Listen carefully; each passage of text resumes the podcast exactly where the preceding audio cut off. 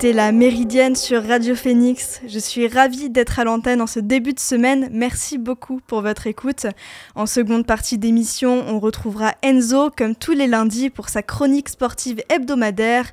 Le thème du jour, la Formule 1 et notamment le transfert de Lewis Hamilton vers l'écurie Ferrari.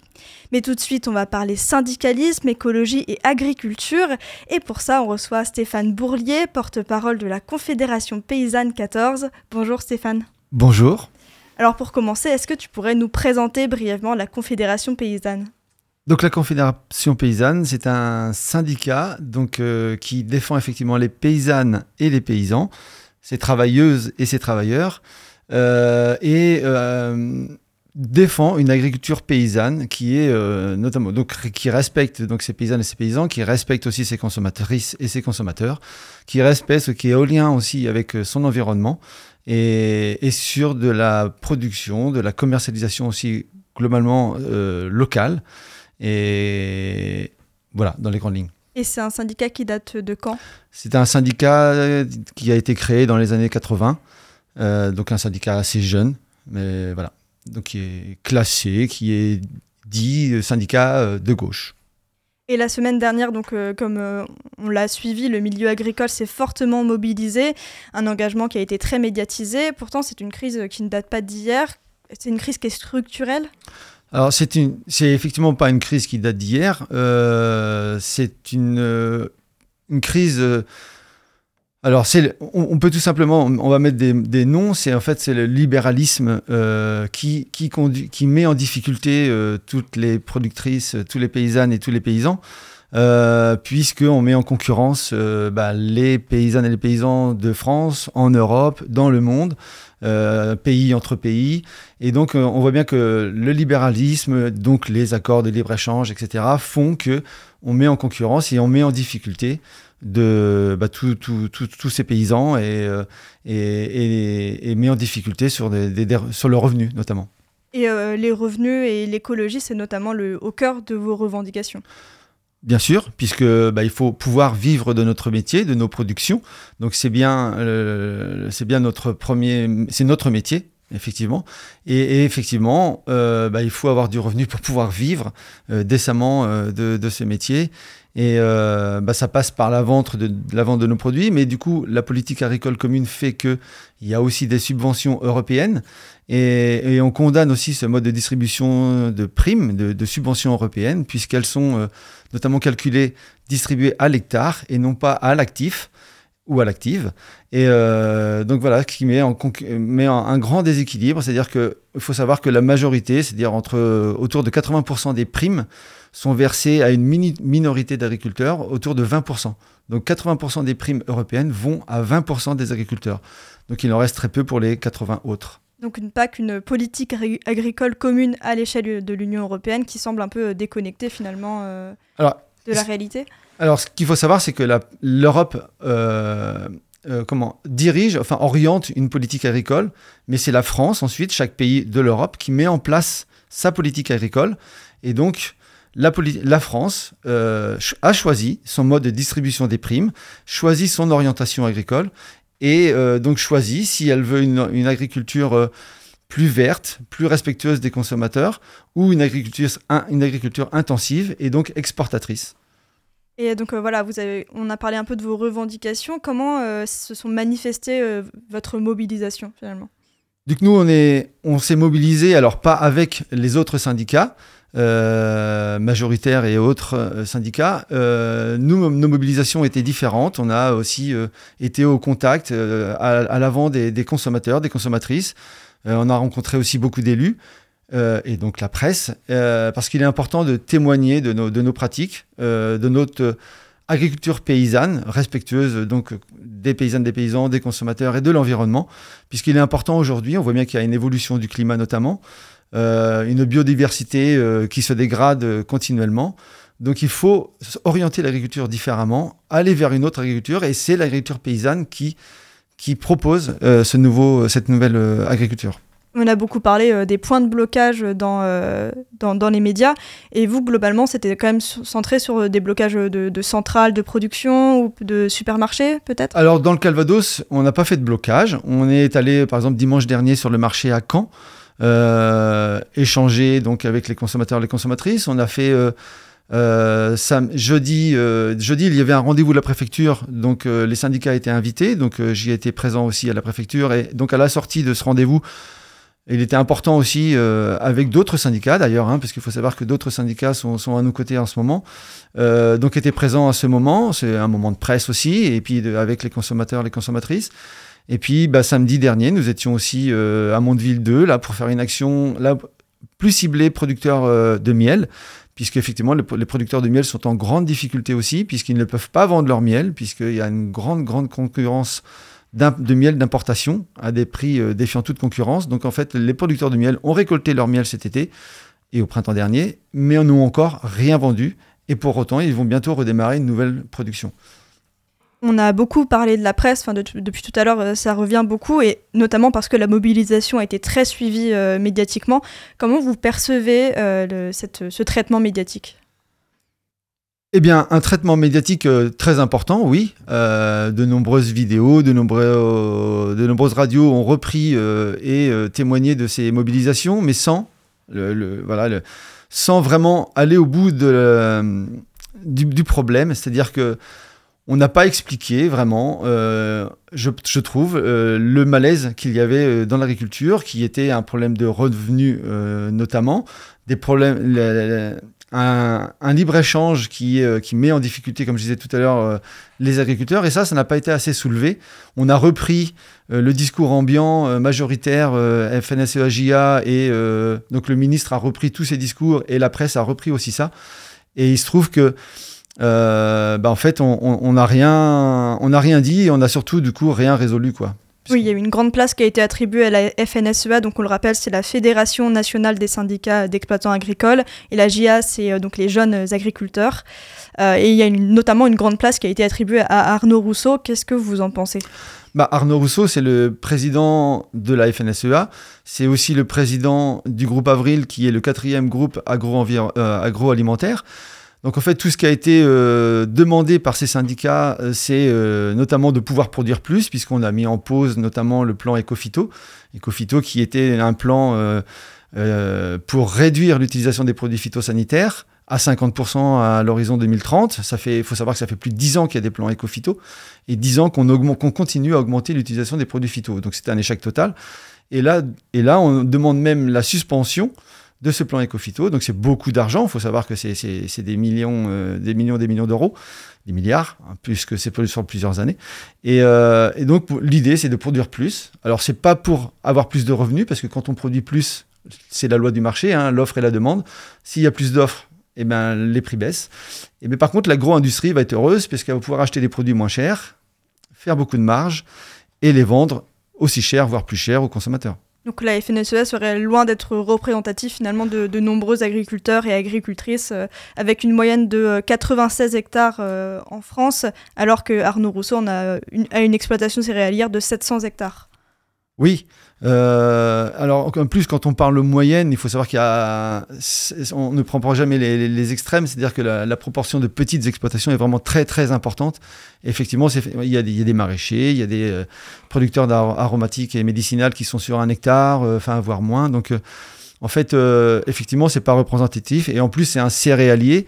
Et il se trouve que les, le, les, astreintes les plus importantes et les, demandes de, reconnaissance sont vraiment au, au, niveau des éleveurs, où il y a vraiment une charge, une astreinte importante. Et, effectivement, ça, ne répond pas du tout, euh, ce n'est pas du tout représentatif, et les, annonces ne vont pas répondre aux attentes de ces éleveurs. Et pourtant, c'était bien. Enfin, euh, le gouvernement a bien eu un dialogue privilégié avec euh, l'AGIA euh, et avec la FNSEA, contrairement à d'autres syndicats tels que le vôtre. Oui, euh, mais ça c'est historique. Hein. Il y a même eu un président de la FNSEA à un moment donné qui a été aussi ministre de l'Agriculture hein, il y a quelques années. Donc euh, voilà, c'est toujours le même tandem, c'est toujours les mêmes messages repris. Euh, bah, D'où nos, c'est pour ça qu'on continue nous la mobilisation pour continuer à informer et expliquer. Et c'est pour ça que je vous remercie aussi de m'avoir invité ce midi parce que parce que c'est important aussi de parler euh, bah, aux jeunes consommatrices, aux jeunes consommateurs, peut-être futurs paysannes, paysans. Et euh, le parcours de vie peut être long et long. Donc, euh, merci, merci pour ça. Eh ben, avec plaisir. On va continuer de parler de traitement médiatique, traitement, euh, mm. traitement politique. La mobilisation elle a été euh, également récupérée beaucoup par l'extrême droite. On pense euh, au mot de Jordan Bardella au micro de TF1 le 20 janvier. Donc Jordan Bardella, le président du Rassemblement national, qui disait que l'écologie se fait systématiquement au détriment de nos agriculteurs. Donc voilà, on a un discours finalement qui, qui, va à l'encontre de l'écologie et qui récupère cette mobilisation.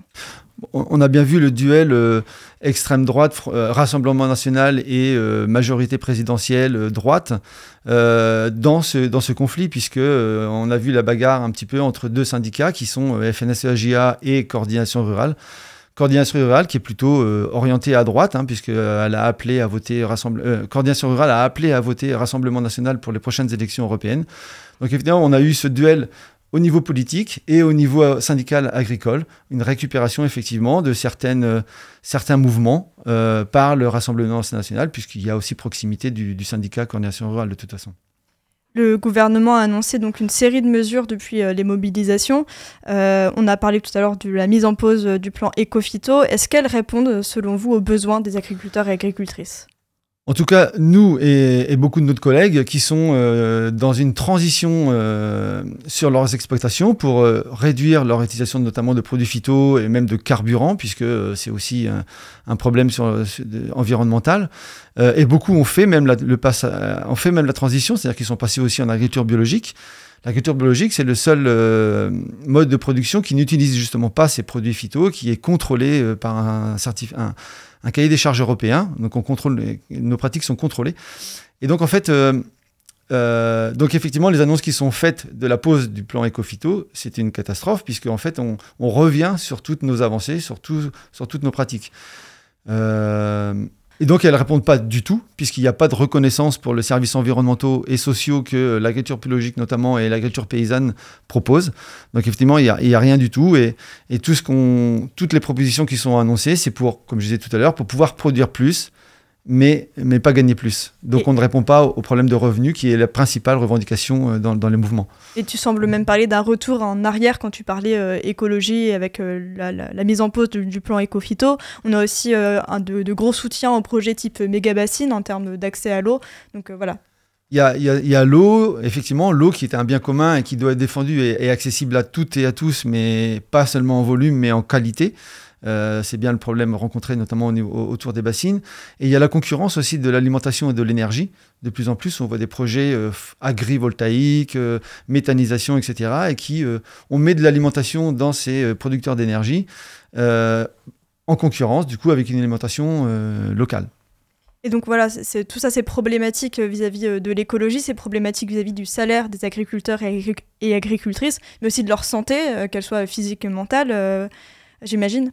Oui, tout à fait. Alors on parle pas de salaire, on parle de rémunération. C'est un petit peu différent parce qu'on perd pas. En général, c'est pas un salaire. Du coup, on n'est pas salarié. Euh, mais en tout cas, en termes de rémunération, voilà, il n'y a, pas du tout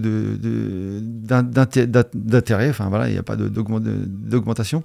Et, euh, et, donc c'est un vrai retour en arrière, oui, comme, tu disais. Et, et c'est pour ça que la Confédération paysanne a décidé de continuer euh, à lutter comment ça va se, oui exactement. On est euh, toujours euh, bah, on est déjà euh, on, déjà on accepte les, les, les rendez-vous à la préfecture par exemple pour pouvoir présenter notre agriculture paysanne et aussi dire éventuellement ce qui, ce qui, ce qui doit être amélioré pour continuer à pouvoir travailler sereinement et, mais ça sera pas les mêmes, ce ne sont pas les mêmes arguments que la FNSEAGA par exemple.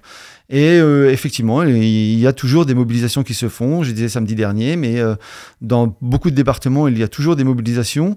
Et, euh, et donc c'est un travail sur le long terme. Et, mais on est toujours mobilisé effectivement pour continuer à informer en tout cas et nos consommateurs. Eh bien, merci beaucoup Stéphane Bourlier euh, et merci beaucoup euh, plus largement à la Confédération Paysanne 14 donc, euh, d'être intervenu aujourd'hui. Et on peut vous retrouver, vous, et toutes vos revendications, notamment sur votre site internet confédérationpaysanne.fr. Merci. Merci, merci Joanne. À bientôt.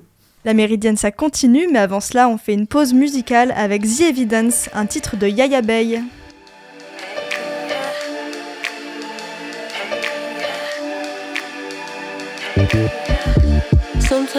Feels like I won't make it. Sometimes it feels like I can't go. Not a step more, but there's a step more to go. To go. I've been holding out for something better. I've been changing under all this pressure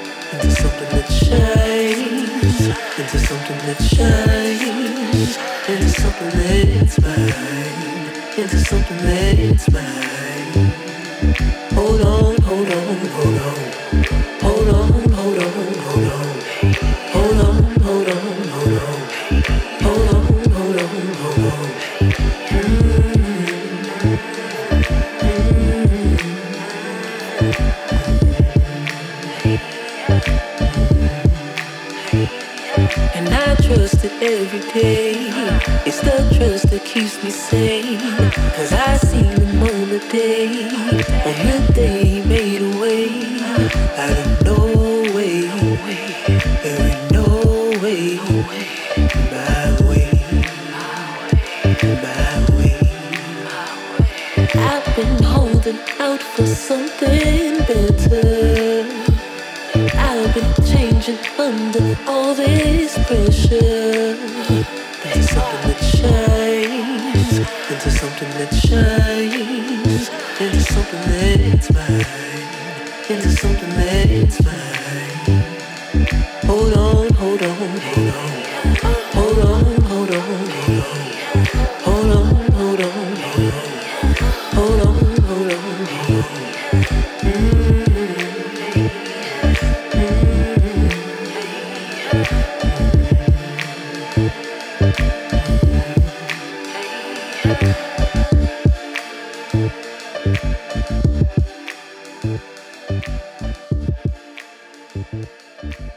C'était Yaya Bay et son titre Si Evident sur Radio Phoenix et vous écoutez La Méridienne.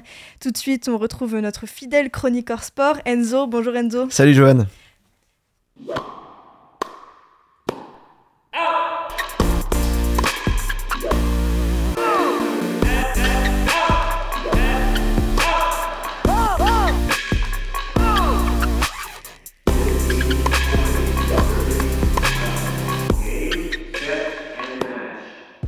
Ce lundi, Enzo, tu reviens sur l'événement marquant de la semaine dans le monde du sport et donc on va parler de Formule 1 avec le transfert de Lewis Hamilton vers la mythique écurie Ferrari. Tout à fait, Johan, c'est un tremblement de terre sans précédent dans l'histoire de la discipline.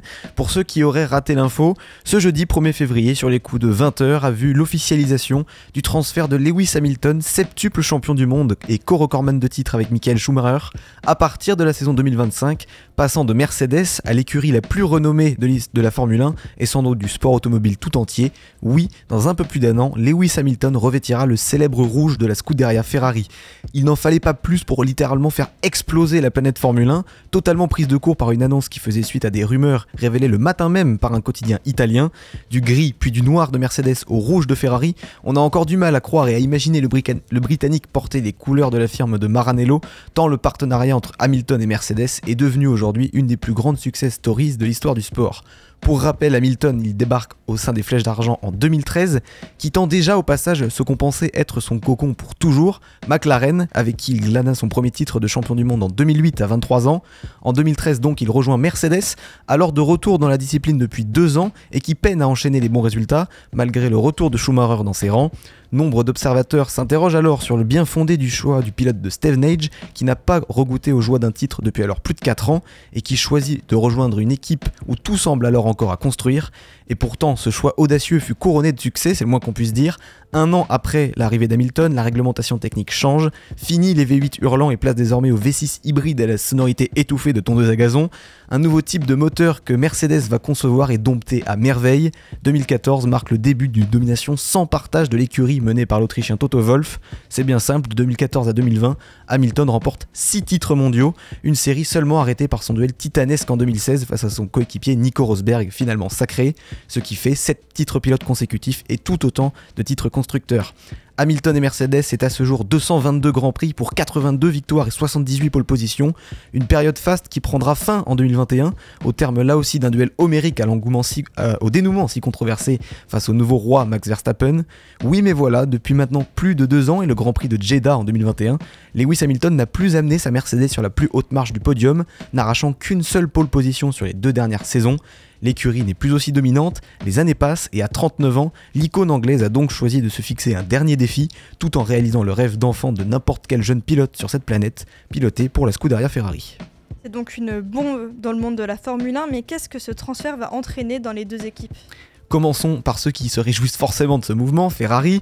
Pour les Italiens, ce transfert constitue une, opportunité magnifique de se replacer dans la course pour un titre qui leur échappe depuis 2007 et le sacre de Raikkonen, dans une équipe depuis bien trop longtemps à la dérive et qui semble enfin avoir amorcé une vraie dynamique de reconstruction et de retour au sommet, sous l'impulsion du français Cocorico Frédéric Vasseur. Deuxième point, le duo de pilotes qui se retrouve transfiguré par cette arrivée d'envergure. À la fin 2024, exit donc Carlos Sainz, fils du récent vainqueur du Dakar et pour qui la suite va être intéressante, on va en reparler après. Et nous welcome Sir Lewis Hamilton qui va donc composer le duo de Ferrari aux côtés de l'enfant chéri des tifosi depuis 2019, le monégasque Charles Leclerc. Leclerc qui, une semaine avant l'annonce de ce transfert, a prolongé son contrat. Un contrat qui le lie désormais jusqu'en 2029 avec l'écurie au cheval cabré. Le signal envoyé par la prolongation de Leclerc était déjà fort, celui de la signature du septuple champion du monde est un immense coup de poing sur la table. Sur le papier, nous aurons donc à partir de la saison prochaine un duo Charles Leclerc-Lewis Hamilton chez Ferrari. Pour ceux qui ne se sont pas encore évanouis à l'idée de cette association, de cette association qui me fait saliver aussi, je dois bien l'admettre, une question se pose forcément, qui sera le pilote numéro 1 Confiera-t-on les clés du camion à Leclerc, qui entamera alors sa huitième saison chez Ferrari et en qui le corps managérial ne cesse de renouveler sa confiance? Ou bien laissera-t-on parler le palmarès et l'expérience d'Hamilton, qui aura donc 40 ans en 2025, et pour qui le temps presse s'il veut dépasser le baron rouge Michael Schumacher et glaner un huitième titre de champion du monde Que d'interrogations donc pour la Scuderia, qui réalise certes un coup de maître en s'adjugeant les services d'un des tout meilleurs pilotes de la grille, mais, mais qui s'expose aussi à une pression médiatique et populaire plus vue depuis des dizaines d'années, ce qui n'est pas forcément une bonne chose quand on de la gestion des brouilles entre égaux de pilotes chez Ferrari ces dernières années. Du côté de ceux qui font grise chez Mercedes, c'est une lourde page qui va se tourner fin 2024 avec le départ de leur star, celui qui les a propulsés au sommet de la discipline durant toutes ces années. Même ce vrai succès depuis de longues années, Hamilton demeure une, une valeur ajoutée inégalable pour n'importe quelle écurie, et il suffit de voir l'envolée du cours de l'action en bourse de Ferrari à Wall Street pour s'en rendre compte, et son départ, bah, il sera forcément préjudiciable. Pour autant, il reste une dernière saison à écrire en collaboration, et on imagine mal Toto Wolff se démener pour souiller la dernière année de son champion dans son écurie, au bénéfice de son équipier George Russell. La plus grosse question pour l'écurie allemande se conjugue évidemment au futur. De quel bois sera fait l'avenir de Mercedes? Un baquet qui sera donc libre pour la saison 2025 et les interrogations sont déjà multiples quant au nom de celui qui remplacera Lewis Hamilton. Une interrogation qui en amène une autre, qui pour porter désormais le projet Mercedes? George Russell sera sûrement désigné pour reprendre le flambeau, mais le nom de son futur équipier donnera un indice sur la réelle volonté de la firme de Brackley, notamment en cas de titularisation de leur pépite italienne Andrea Kimi Antonelli, issue de l'Académie Mercedes et qu'on surveillera très attentivement en Formule 2 cette année. Tout un tas de questions donc pour Mercedes et Ferrari, mais ils ne seront pas les seuls dans ce cas de figure. La saison 2024 n'a pas encore commencé, pourtant ce transfert euh, retentissant augure déjà de nombreux euh, mouvements dans d'autres écuries. Exactement, ce transfert est le premier de ce qu'on va appeler une immense partie de chaise musicale, puisque pas moins de 13 pilotes sur 20 seront en fin de contrat à la fin 2024, parmi lesquels des noms ressortent pour éventuellement reprendre le baquet d'Hamilton et devenir l'équipier de Russell. On peut penser à Alexander Albon qui va logiquement vouloir aller chercher plus haut que Williams, ou encore au français Esteban Ocon, actuellement membre d'un duo normand chez Alpine aux côtés de Pierre Gasly, mais un duo qu'il ne serait pas étonnant de voir séparer, surtout si le constructeur français connaît une saison aussi mitigée qu'en 2023.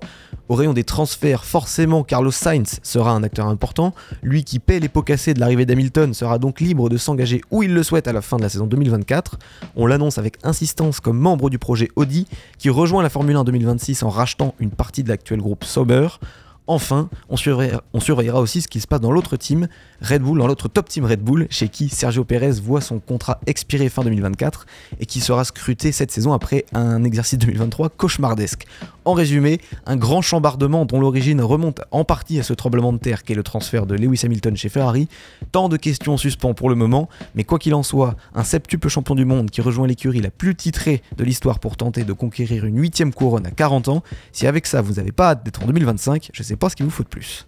Merci beaucoup Enzo pour cet éclaircissement sur l'actualité de la Formule 1.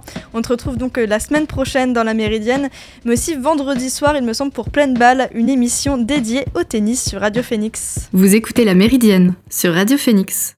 Dernière rubrique de l'émission aujourd'hui, ma recommandation culturelle. Et cette fois, on retourne plutôt sur euh, la question écologique. C'est un reportage, celui du Nathanael Coste, donc, dont on a parlé la semaine dernière dans l'émission. Nathanael Coste est notamment le réalisateur du film La théorie du boxeur, l'agriculture face aux défis climatiques. Un film tourné dans de nombreuses fermes et exploitations de la Drôme qui permet de mieux comprendre les enjeux écologiques auxquels font face les agriculteurs et agricultrices. Et donc j'ai eu la chance d'interviewer Nathanael Coste euh, la semaine dernière, donc une interview à retrouver en replay sur radiophoenix.fm. La méridienne, c'est terminé pour aujourd'hui. Merci encore à Stéphane Bourlier, porte-parole de la Confédération paysanne. Merci à Enzo pour ses chroniques sportives hebdomadaires. Merci à Anaël à la technique. Et nous, on se revoit demain pour une nouvelle méridienne. En attendant, vous pouvez retrouver Elvire pour l'actualité culturelle dans la belle antenne. Rendez-vous à 18h sur Radio Phoenix.